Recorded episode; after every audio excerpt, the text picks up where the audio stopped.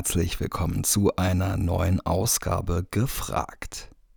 Gefühlt völlig aus dem Nichts und für mich in einer Phase des Verharrens und des Slacker-Daseins außerhalb von Raum und Zeit erschien auf dem Pandemie-Peak Mitte 2020 die fürs ZDF produzierte Seuchenserie Slöborn.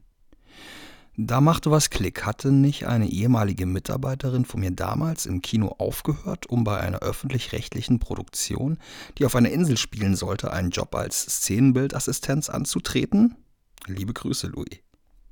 Der Blick auf IMDb machte mich nicht weniger neugierig, denn hinter Slöborn steckt Christian Alward, vielleicht der Genreregisseur unserer Republik, einer, der filmisch lieber auf die Kacke haut, statt Kompromisse einzugehen, dadurch aber auch riskiert, dass seine Arbeiten bisweilen polarisieren. Sein Schaffen verfolge ich nun schon seit längerer Zeit, in dem es für mich bis dato kaum Mittelmaß gibt. Inszenierte er zum Beispiel in frühen Jahren das Suspense-Psycho-Thriller-Meisterwerk Antikörper, aber eben auch die Till Schweiger-Chiller-Tatorte, leider gar nicht mein Fall. Neben Alvard zeichnet sich auch Adolfo Colmerer verantwortlich bei der Regie der Hälfte der Folgen. Sein 2017er Meta-Indie-Hit Schneeflöckchen, nur so sprudelnd voller Referenzen und Anspielungen, ist eine der frischesten und innovativsten deutschen Produktionen der jüngsten Vergangenheit. Und so startete ich während des kaum enden wollenden ersten Corona-Lockdowns den Binge-Marathon für Staffel 1 und wurde nicht enttäuscht. Die folgenden Worte hackte ich im Anschluss in meine Letterboxd Review. Nach Bad Banks die zweite öffentlich-rechtliche Serienüberraschung der letzten Jahre. Erstaunlich visionär in Bezug auf die aktuelle Weltlage, jedoch schon seit über zehn Jahren in Planung und 2019 gedreht, handelt es sich bei Slöborn um eine fiktive deutsche Insel nahe Dänemarks, die zum Infektionsherd eines neuartigen aggressiven Virus wird. Wie der Titel es erahnen lässt, sehen wir den BewohnerInnen dabei zu, wie sie sich immer drastischer der unausweichlichen Gefahr stellen müssen. Christian Alward und Adolfo Colmerer bilden das perfekte Regieduo für eine kurzweilige Virus-Thriller-Dramaserie mit gewollt dreckigem Look, einem schön unaufdringlichen Score und bisweilen wundervoller Breitband-Chaos-Ästhetik, der man das überschaubare Budget nicht ansieht mit wirklich tollen SchauspielerInnen besetzt, wie Alexander Scheer als affektierter Junkie-Schriftsteller und den NewcomerInnen Emily Kusche und Adrian Grünewald, wurde auch beim Casting alles richtig gemacht. Absolute Empfehlung und besonders interessant anzusehen in der aktuellen Pandemiezeit, da so manches dabei erschreckend nah vorausgedacht wurde. So viel zur Letterboxd Review. Jetzt sollte also endlich Staffel 2 starten und komplementär zur ersten lernte ich jemanden kennen im Kinojob und bemerkte, holy moly, die hat gerade Slöborn 2 abgedreht. Antonie Lavrenz, Nachwuchsschauspielerin, die auf der großen Leinwand unter anderem schon neben ihres Berben stand, in den beiden Kinderbuchverfilmungen zu Conny und Co. mitwirkte, mehrere Theaterengagements hatte und kleinere Rollen in öffentlich-rechtlichen Produktionen übernahm. In der ersten Staffel noch ein bisschen im Hintergrund bekommt sie, vielleicht von allen aus der Besetzung im Vergleich zu Staffel 1, das größte Plus an Screentime. Und das vollkommen verdient. Denn ihr von Alvard offensichtlich erkanntes Talent deckt eine mannigfaltige Range ab in ihrem intensiven Spiel.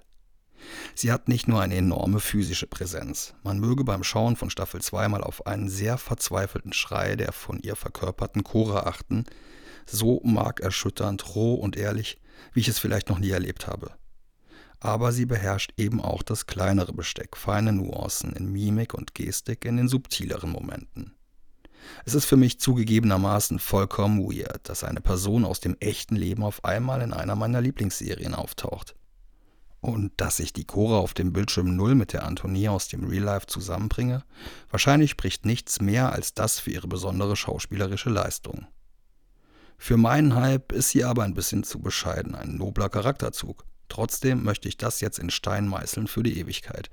Es würde mich sehr, sehr wundern, wenn in Bälde nicht noch größere Rollen locken und sie einen mindestens organischen Weg geht in Richtung des deutschen Schauspiel-Olymps. Mark my words. So, das war ein verdammt langes Intro, genug gelabert. Vorhang auf für Antonie Lavrenz. Die erste Kinoerinnerung erster Kinobesuch, ähm, muss ich ganz ehrlich sagen, kann ich mich aktiv nicht dran erinnern. Äh, wenn ich mich an einen Kinobesuch erinnere, dann wahrscheinlich die Premieren von Conny und Co. So. Ähm, ja, mehr kann ich dazu ehrlich gesagt nicht sagen. Lieblingskino. Mein Lieblingskino, ähm, es war ganz lange die Kurbel ähm, da am Kudamm. Die fand ich super schön. Die wurde ja dann irgendwann geschlossen. Ich fand die Sitze super toll. So ein Freund von mir hat auch zwei Sitze gekauft aus der Kurbel. Finde ich ein super schönes Kino gewesen. Vielleicht auch wegen Kindheitserinnerungen, ich weiß es nicht. Aber ja. Und sonst würde ich wirklich den Zoopalast sagen, weil ich arbeite hier, nette Kollegen, nette Gäste, naja, fast nur nette Gäste, äh, ja, und so keine Ahnung, Berlinale von, von hinter den Kulissen mal zu sehen und sowas ist natürlich auch sehr cool. Also, Kurbel ist Nummer eins, da es die nicht gibt, wäre meine Nummer zwei der Zoopalast. Der perfekte Kinobesuch. Also ich glaube, Kinoerlebnisse sind immer am allerschönsten, wenn sie spontan sind. Also ich finde es super cool, wenn man so mit äh, einer befreundeten Person irgendwo sitzt und so ist so, hey, hast du Bock ins Kino zu gehen? Ich habe das mal mit einem Kumpel gemacht, war auch ganz lustig. Perfekter Platz im Kinosaal würde ich fast ganz hinten sagen. Also ich finde wenige Sachen anstrengender, als ganz vorne zu sitzen und irgendwie eine Nackenstarre zu bekommen, wenn man halt aktiv nach oben gucken muss. Dabei, finde ich, braucht man immer irgendwas zu essen oder zu trinken. Also am besten was von dem man nicht ganz so schnell auf die Toilette muss. Ne? Das Problem kennen wir im Kino alle. Und wenn was zu essen, dann Nachos in der Tat. Gar nicht der krasseste Popcorn-Fan. Und wenn, dann salzig. Ich weiß, da streitet man sich mit vielen Leuten drüber, aber meine Meinung. Die denkwürdigste Begegnung. Denkwürdigste Begegnung mit einem einer Schauspielerin. Ich würde fast sagen, ähm, Iris Berben, weil die erstens eine unfassbar talentierte Frau ist. Ich meine, als ich die kennengelernt habe, war ich 13 und kannte sie halt aus dem Kino so und ähm, fand sie einfach super krass. Also die Frau hat eine Ausstrahlung, die ist irgendwie, ja, ich weiß nicht, also nicht aktiv positiv, nicht aktiv negativ. Die, die kommt so rüber, als wäre sie mit sich richtig doll im Reinen. Und das ist was, was ich schon immer bewundert habe. Wenn jemand mit sich selbst im Reinen ist, das ist eine Leistung. Also meine Meinung. So.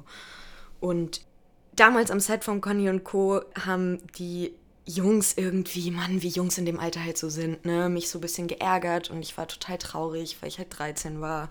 Bin in den Maskenwagen gegangen und da saß Iris Berben und ich habe ihr erzählt, was, was passiert ist mit denen. Und sie hat mich in den Arm genommen und war so, ach Anthony, weißt du, das machen die nur, weil die dich mögen. Und ich weiß irgendwie, ja, das ist ein Standardsatz, natürlich, aber das hat mir mit 13 geholfen wie nichts anderes. Also so, nimm dir es nicht zu Herzen, hätte es nicht gebracht, sondern so, die mögen dich eigentlich und bist eine tolle Frau, so komm mal runter, lass dich von solchen Leuten nicht unterkriegen. Ohne natürlich das so gesagt zu haben, weil das ist ja dann mal schnell eine Beleidigung, so eine Leute. Aber ähm, ja, die hat mich beeindruckt und aufgebaut. Und ja, das ist was Schönes. was Denkwürdiges. Was ich sonst machen würde. Ich glaube, ich würde Pfandflaschen sammeln.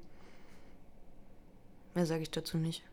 Meine liebste Filmfigur.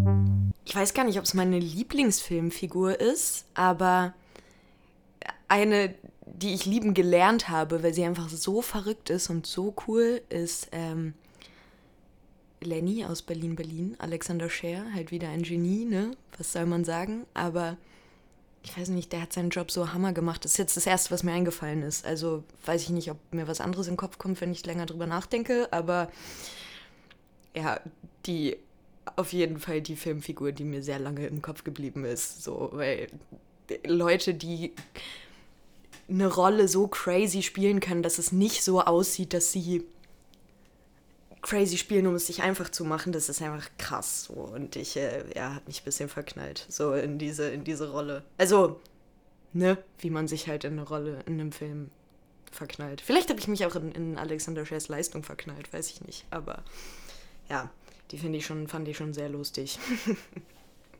Die skurrile Kinoerfahrung. Meine skurrilste Kinoerfahrung ist eine gute Frage. Ich würde sagen, das waren vor allem die erste Premiere natürlich, falls die erste war, äh, von Conny und Co., weil ich war so jung und mir haben so viele Leute zugeguckt, wie ich auf so eine, auf so eine Bühne gestratzt bin. Also ist jetzt nichts Besonderes, aber habe ich damals als extrem skurril da wahrgenommen, weil das kannte ich so nicht. Ich war beim Schultheater, da gucken mir vielleicht 60 Leute zu, maximal. So, das ist also, ja, schon skurril gewesen für mich. Traumfilm. Es ist vielleicht ein recht bescheidener Traum, ist mir bewusst, aber ich wäre unfassbar gerne Tatort-Kommissarin. Unfassbar gerne. Also ich glaube, ja, ich glaube, wenn ich Kommissarin in einem Tatort werde, dann habe ich für mich schon irgendwie was erreicht. Weil das ist so eine, das ist so eine deutsche Tradition, diese Tatortnummer. Und wenn du da so Kommissarin bist, also das fände ich schon sehr cool, muss ich sagen. Das, ja, ist jetzt nicht nach Hollywood geträumt, ist mir bewusst, aber fände ich schon cool. Also in einem guten Tatort, wohl bemerkt, ne? Also, welche ich schlecht finde, bald jetzt einfach mal für mich, aber ja. Lieblingsfilm. Mein Lieblingsfilm ist Moonrise Kingdom von Wes Anderson, weil Wes Anderson einfach toll ist. Also so diese, diese statische Art des Films, so die befriedigt mich einfach irgendwie. Es ist alles immer so ordentlich und geregelt. Ich weiß auch nicht. Und dadurch, dass das so eine Nummer zu ordentlich ist, kann der Typ machen, was er will, weil eh alles skurril ist. Also, ja, Punkt. Lieblingsserie. Meine Lieblingsserie ist, passt auch ein bisschen zu Tatort, haha, ähm, Mord mit Aussicht. Ich fand das, also, es war der Hammer. Wir hatten so eine kleine Tradition mit der Familie. Das ist damals glaube ich, immer dienstags ausgestrahlt worden, jeden Dienstag eine Folge. Und wir haben halt in der Familie immer zusammen Pizza selber gemacht und uns dann mit der selbstgemachten Pizza vor den Fernseher gesetzt und Mord mit Aussicht geguckt. Und ich finde das einfach, also ich finde, das ist einfach eine Hammer-Serie, weil die dieses Dorfige so perfekt eingefangen haben. Auch, dass einem immer wieder dieselben Leute irgendwie über den Weg laufen, innerhalb so einer Drei-Staffeln-Serie immerhin. Also, ja, es ist so, ja, herrlich. Das verrückte Dreherlebnis. Bei Slöborn 2. Ja, ähm, wer es geguckt hat, weiß, dass wir da irgendwann einen Hof gefunden haben und da auch Kühe sind und wir irgendwie Beete anlegen und sowas. Und die Kühe sind so eine Nummer für sich. Also Es war ein Bauernhof mit einem Bullen und zwei Kühen und ich musste die eine Kuh ziehen und man muss dazu sagen, ich habe wirklich panische Angst vor fast allen Tieren. Das ist für mich also ja, nee und äh, dann musste ich auf einmal diese Kuh über den Hof ziehen und mit sowas kann man mich foltern. Wirklich, wenn man mich richtig doll ärgern will, dann sperrt man mich mit einer Kuh alleine in den Stall. Wirklich, das ist also es ist es war die Hölle für mich.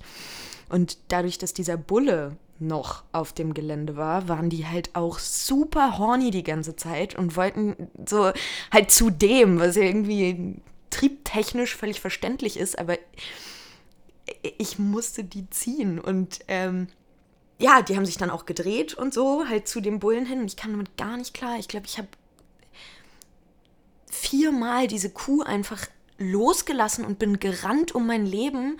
Also, Entschuldigung ans, äh, an Christian Albert nochmal für das Drama. Ähm, aber nee, das war wirklich, das war wirklich die Hölle. Hm, hätte ich darauf verzichten können, aber wer kann schon sagen, dass er mal eine Kuh über den Hof gezogen hat? Also, welches Stadtkind kann das von sich sagen, ne? Und äh, ja, das war sehr verrückt. Die Casting-Erfahrung. Als wir alle für Slöborn gecastet wurden, also die erste Staffel, ganz, ganz am Anfang, ähm, da war die Aussage oder die, die Forderung, dass man dahin kommt im Kostüm, wie man sich die Rolle vorstellt. Man kriegt immer so eine kleine Rollenbeschreibung, nichts Großes, einfach auch für den eigenen Interpretationsspielraum. Und ähm, ich bin dahin. Ich hatte so eine zerrissene Strumpfhose an und so einen, so einen uralten schwarzen Kordrock, den ich mir in der Phase, in dem jeder Mensch irgendwann mal war, in der Urban Outfitters Zeit gekauft habe. Dazu so einen fetten Pulli und das war in diesem einen Sommer mit 36 Grad und ich musste eine Dreiviertelstunde mit dem Ring durch Berlin fahren und ich habe mir einen Wolf geschwitzt. Es war schrecklich. Kam da auch an, also ich will gar nicht wissen, wie ich ausgesehen habe. Die haben mich auch komplett überrascht angeguckt und waren so, ach, du bist wirklich im Kostüm gekommen. Und ich war so, ja, natürlich bin ich im Kostüm gekommen. Was, also, ja, ich bin eine 45 Minuten durch Berlin gefahren und äh, dann waren die noch überrascht von dem Kostüm. Und ich war so, danke. Also, das ist ja immer was Gutes. So bleibt man in Erinnerung. Die mit dem Kostüm.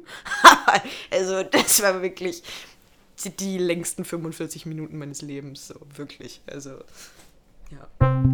Vorfreude. Ich habe in zwei Tagen meine vorletzte Runde ähm, an der Schauspielschule in Potsdam.